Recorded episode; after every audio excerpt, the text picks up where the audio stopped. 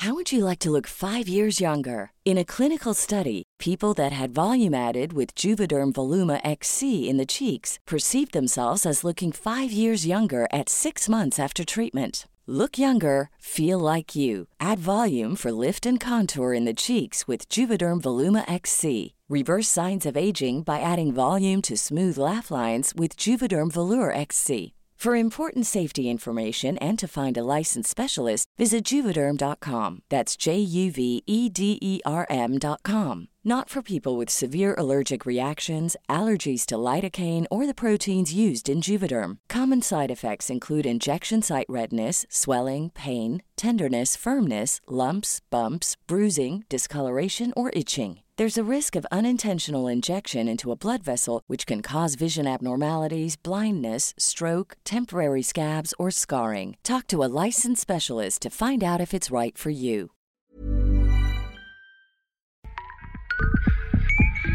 La guía del fin de semana, con la señorita etcétera.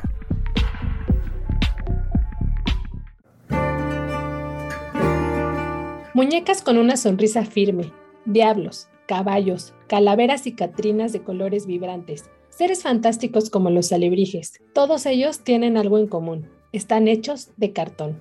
Bienvenidos sean a un episodio más de la guía del fin de semana, una entrega que le dedicaremos a la cartonería, a propósito del Festival de Calaveras que sucederá en la Ciudad de México. Además, les contaré de algunos recintos donde pueden ver piezas hechas con esta técnica artesanal. Y por supuesto, no se pueden perder la charla con la invitada de esta edición. Ella es Jessica Reina López, promotora cultural, artesana en cartonería y estampado. Además, es miembro y dirigente del colectivo Cartoneros de la Ciudad de México y vocera del Festival de Calaveras. Mi nombre es Ariana Bustos Nava, la señorita etcétera, y encargada de guiarlos como cada jueves. Arrancamos.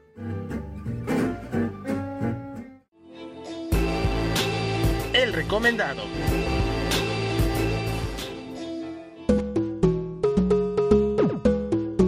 Jessica, entremos en materia y contexto. ¿Cuándo surge la técnica de cartonería y en qué regiones del país destaca? La técnica de la cartonería surge durante el virreinato y está conectada con la celebración de festividades religiosas, pues las actividades como la quema de Judas o romper la piñata eran utilizadas como mecanismos didácticos para evangelizar a los pueblos originarios.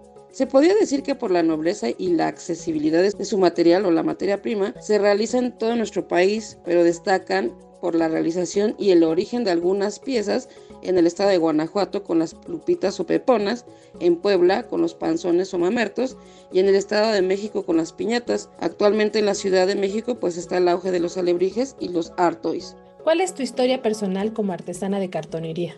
Llevo ya en la cartonería nueve años, comencé por tradición, aunque mis abuelos no tenían de oficio la cartonería, pero mi abuela materna me dejó de herencia colocar el altar de muertos. Era una ofrenda muy grande que ella llegaba a poner.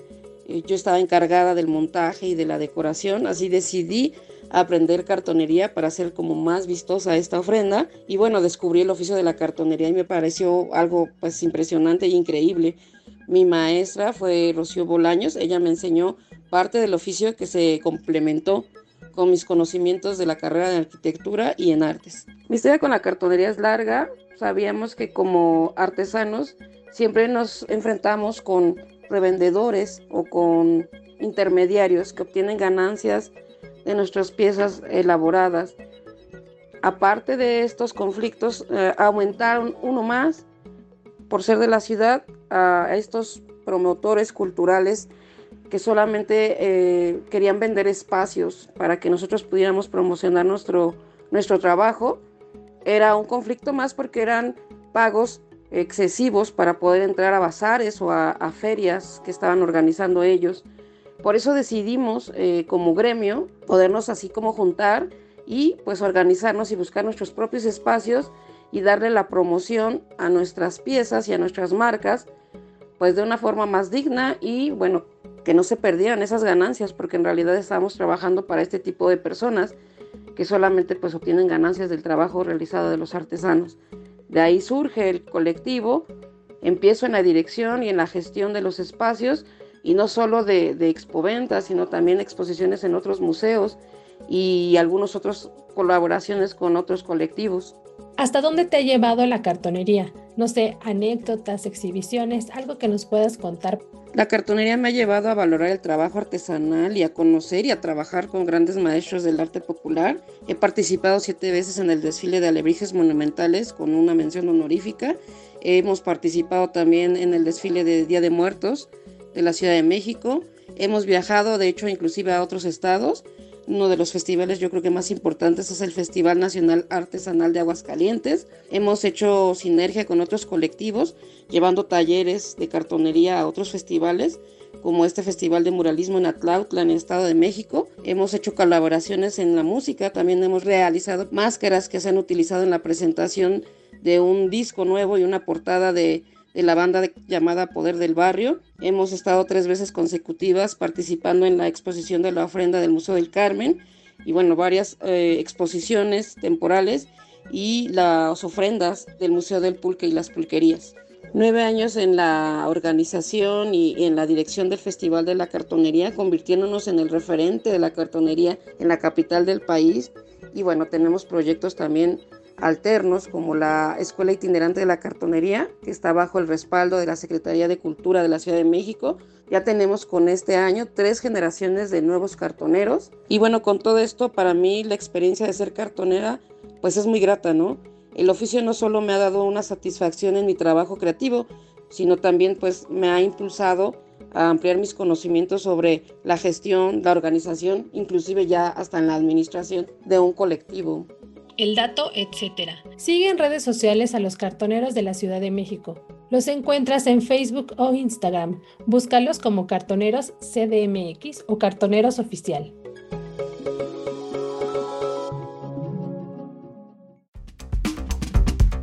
Cartonería en los museos. Si tienen ánimo de recorrer un museo motivados por las artesanías, en especial esta técnica, la cartonería, hay un par de ellos que destacan por sus piezas. Para empezar está el Museo de Arte Popular en la Ciudad de México. Aquí pueden encontrar en sus salas alebrijes, judas, máscaras y una gran variedad de expresiones hechas con las manos. Su colección está basada en ellas.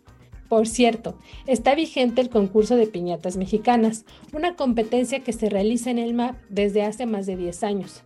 Si quieren conocer más del espacio, tenemos un episodio especial en la guía del fin de semana.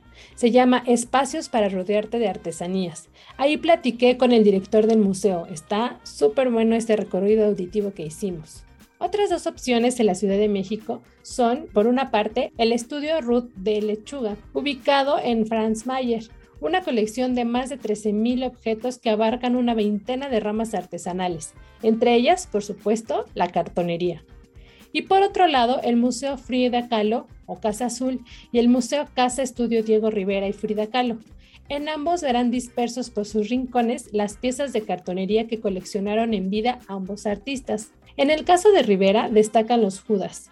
Es como de lo que más tenía. Se cree que varias de estas piezas fueron elaboradas por el maestro artesano Pedro Roberto Linares López, que no sé si ustedes lo ubiquen o les suene el nombre, pero es el creador de los alebrijes. Finalmente, en Puebla, el Museo Amparo también abre paso a la cartonería y lo hace a través de talleres y actividades especiales para involucrarse con este estilo de artesanía. El más reciente es uno de sus talleres que comienza a principios de octubre y se llama Calaveras de Cartonería Oficios de México. En el caso de todos estos recintos pueden asomarse a sus redes sociales y páginas web para explorar desde lo virtual, luego ya de manera presencial o en el orden que ustedes prefieran pero sí les recomiendo echarse un vistazo para ir con un panorama más amplio de lo que hallarán.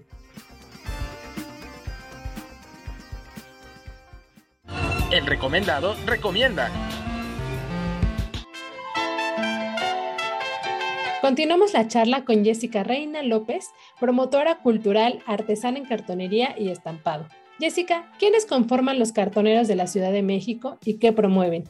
Cartoneros de la Ciudad de México está formado por su mayoría por artesanos en cartonería, desde tradicionales hasta de innovación. la mayoría radica aquí en la Ciudad de México, aunque también tenemos entre nuestros compañeros del interior de la República, como es en el Estado de México, el Estado de Hidalgo, en Morelos, en Aguascalientes y en Guanajuato. El objetivo es difundir y dignificar el oficio que hace nueve años cuando lo formamos eh, por primera vez o de primera idea era que no se perdiera este oficio y al parecer lo hemos logrado. Sentimos que lo hemos logrado porque a diferencia de cuando empezó el festival, la gente se acercaba, veía las piezas, les gustaba, pero nos decían, pero es que es cartón. A diferencia o después de nueve años que nosotros hemos estado trabajando y difundiendo este oficio, la gente te ve diferente.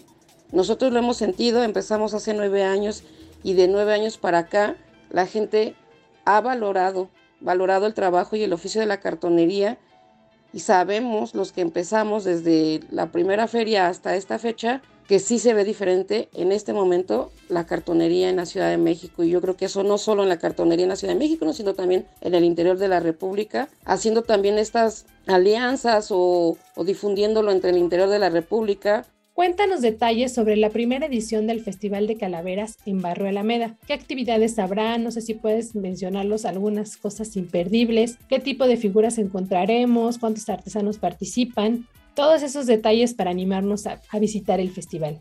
El Festival de la Cartonería siempre había sido dedicado a la quema de Judas durante nueve años. Solo hacíamos un festival anual. A partir de este año vamos a tener otras ediciones. Ya acabamos de tener la de Festival de la Cartonería dedicado al juguete de cartón. Y en esta ocasión pues ya tenemos otra edición que es Festival de la Cartonería, edición ofrenda. El Festival de Calaveras pues rinde homenaje a la cartonería y contará con la venta de productos de maestros cartoneros. Son alrededor de 26 artesanos cartoneros. Esto es una venta directa, no hay intermediarios, no hay revendedores.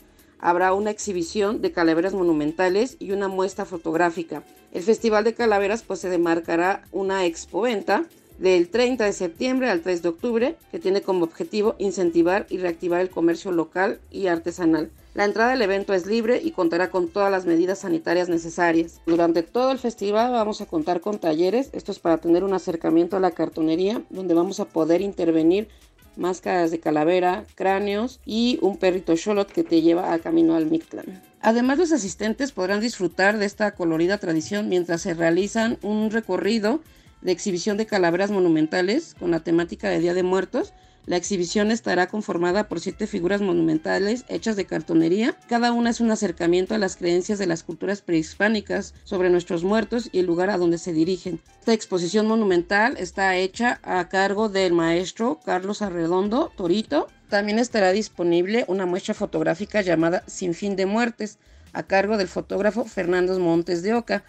Es un acercamiento al mundo contemporáneo de las muertes mexicanas. Tanto la exhibición fotográfica, talleres y calaveras monumentales se van a quedar en Barrio Alameda hasta el 14 de noviembre. Y bueno, también cabe mencionar que en la inauguración vamos a contar en la presencia del grupo de la danza Los Tecuanes. ¿Qué otros eventos tienen a lo largo del año que promuevan los cartoneros de la Ciudad de México y cómo podemos apoyarlos?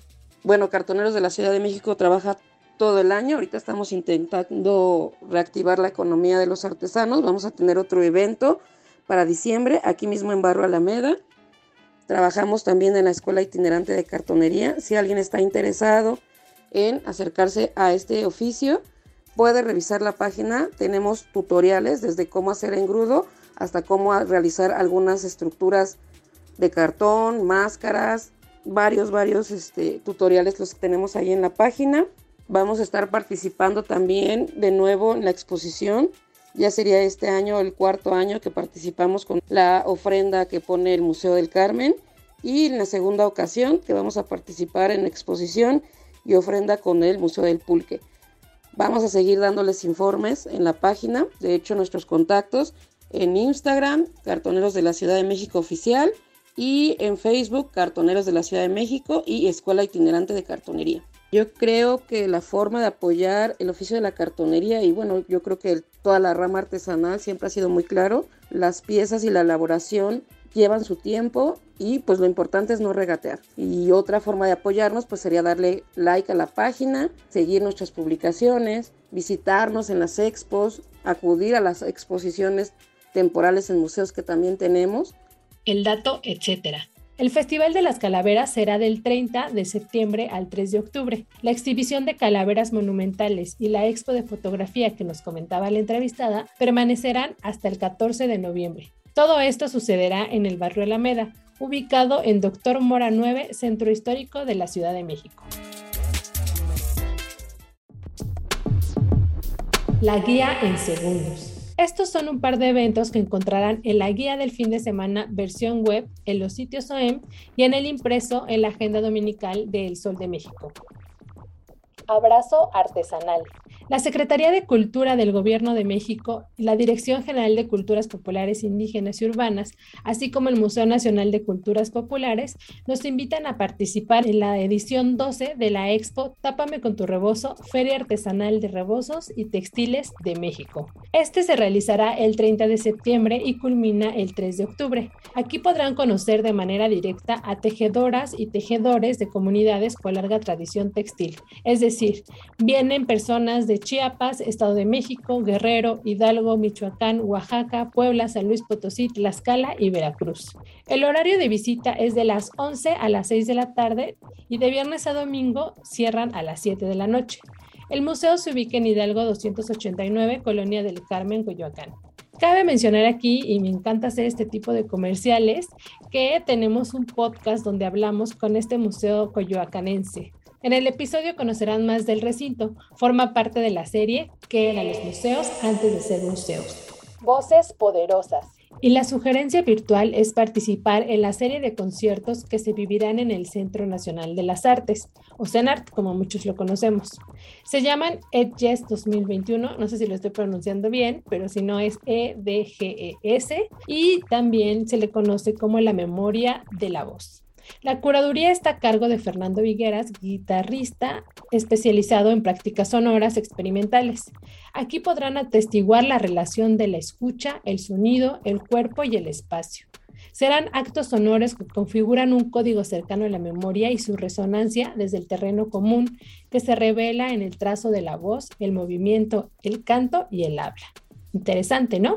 Este ciclo inicia el 30 de septiembre y se extiende durante todo el mes de octubre. Las transmisiones se llevarán a cabo en vivo a través del perfil de Facebook del Centro Multimedia, así como en su canal de YouTube. También pueden seguir las redes sociales del CENART para estar más pendiente de los siguientes conciertos. Así llegamos al final de esta entrega. Muchas gracias por darle play cada semana y por comentarme qué les parecieron nuestras sugerencias a través de mis redes sociales. Los espero también por esa vía para recibir sus sugerencias de lo que quisieran que tratáramos en los siguientes episodios. Me encuentran como la señorita etcétera en Twitter, Facebook e Instagram. Gracias a Natalia Castañeda, la productora de este espacio. Recuerden que si tienen algún comentario o sugerencia sobre los podcasts que se generan desde la Organización Editorial Mexicana, pueden escribirnos a podcast.om.com.mx. Hasta la próxima.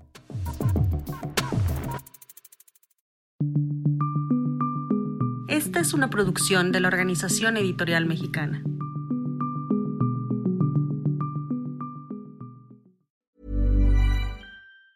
If you thought the only way to get a more defined jawline with natural looking results was through surgery, think again. Juvederm Volux XC is a non surgical injectable gel filler that improves moderate to severe loss of jawline definition and can help you achieve natural looking results with little downtime. Even better, this improved definition lasts up to one year with optimal treatment. No maintenance required. Improve jawline definition for a smooth, sculpted look with Juvederm Volux XC. For important safety information and to find a licensed specialist, visit juvederm.com. That's J U V E D E R M.com. Not for people with severe allergic reactions, allergies to lidocaine, or the proteins used in Juvederm. Common side effects include injection site redness, swelling, pain, tenderness, firmness, lumps, bumps, bruising, discoloration, or itching. There's a risk of unintentional injection into a blood vessel, which can cause vision abnormalities, blindness, stroke, temporary scabs, or scarring. Talk to a licensed specialist to find out if it's right for you.